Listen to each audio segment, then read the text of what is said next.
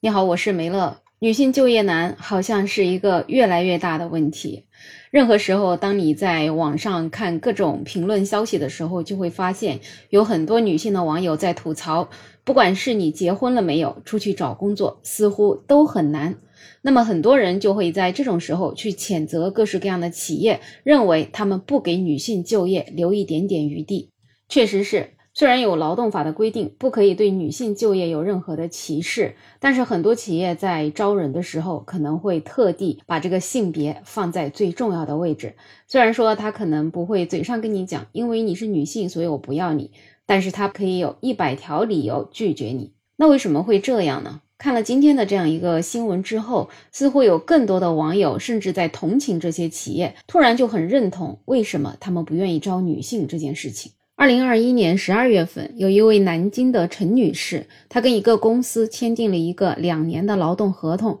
试用期是六个月。可是呢，两个月之后，这位陈女士就收到了解除劳动关系通知，说她不符合录用条件。原因呢，就是因为这位女士在入职之后一个月就查出了怀孕。那么，根据劳动法的规定，用人单位呢是不可以因为女职工怀孕、生育、哺乳等情形降低她的工资和福利待遇，并且予以辞退，单方面跟其解除劳动合同的。所以，法院在审理的过程当中，单位也没有提供足够的证据来证明这位陈女士在试用期内的考核不合格。那么，最终呢，法院就判决要恢复陈女士跟这个单位的劳动关系。与以往女性就业难，或者说女性被辞退的事件不一样的事情是，这一次的这个新闻爆出来之后，网友真的是一边倒的在谴责这位陈女士，因为这位陈女士这样一个行为，可能会导致以后未婚，或者说已婚未育，或者是只生了一个小孩的女性，工作会越来越难找。一个进公司一个月就怀孕的女性，她估计也就是蓄谋已久了。不然哪有这么巧的事情呢？这简直就是把企业当成了冤大头了。有的人讲，如果说是一个大的企业，可能你这样一个人力还是可以承受的。但是呢，有一些小微的企业，自己的经营情况都不怎么好，自己的日子也是过得朝不保夕的。那么结果呢，招进来的时候说好了不怀孕，一进来没多久就怀孕了，那你让人家怎么做？毕竟你这个岗位去生孩子了之后，他还要重新再招人，而这个钱他就变成了原本付一份儿，现在得付双份的价钱。当然，也有少部分的人认为这些网友一边倒的去批评这位女子是跟资本在共情了。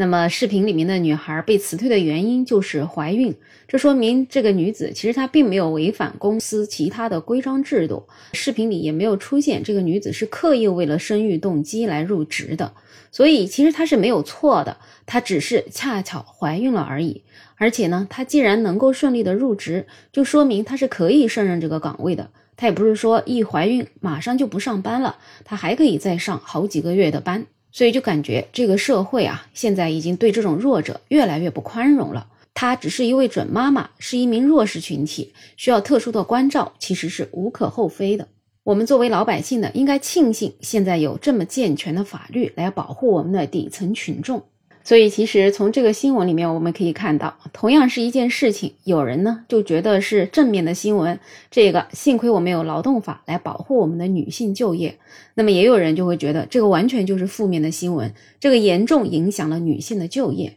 可是，大家分析来分析去，抨击来抨击去，其实有没有发现，这里面最关键的还是企业？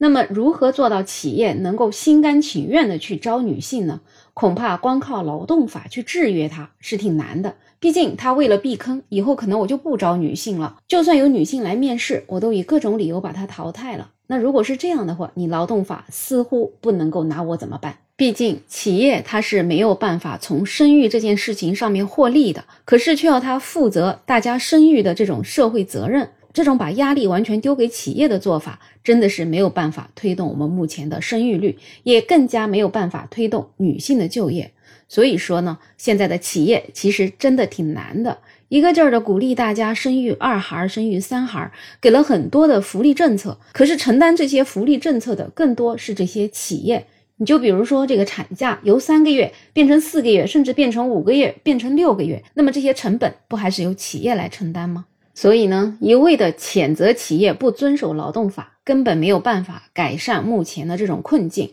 反而可能会加剧这种困境。所以，与其呢把矛盾都转嫁给企业和员工，倒不如在我们的政策上面，对于这些有孕妇的企业给予更多的优惠政策，比如说税收的退税政策呀。比如说一定的补贴啊等等之类的，让这些企业主动的觉得，如果我招了即使是孕妇的人，那么对我的企业也没有任何损失，甚至我还有一些税收的减免政策，我可能还能获得更多的利益，那大家才会对于这种性别的歧视做到真正的消除。那么对于这件事情，其实我大概在我的节目里面，这已经是第五次在呼吁这件事儿了。所以，可能接下来我还是会持续关注这样的事儿，希望有一天我们的这些政策能够有所改变，也希望我们可以一起努力，争取推动社会的进步。好了，本期话题就聊这么多，有任何看法在评论区留言，也欢迎订阅、点赞、收藏我的专辑。没有想法，也欢迎加入我的听友群，在绿色的软件上搜拼音“没有想法”，再加上二零二零，我是梅乐，我们下期再见。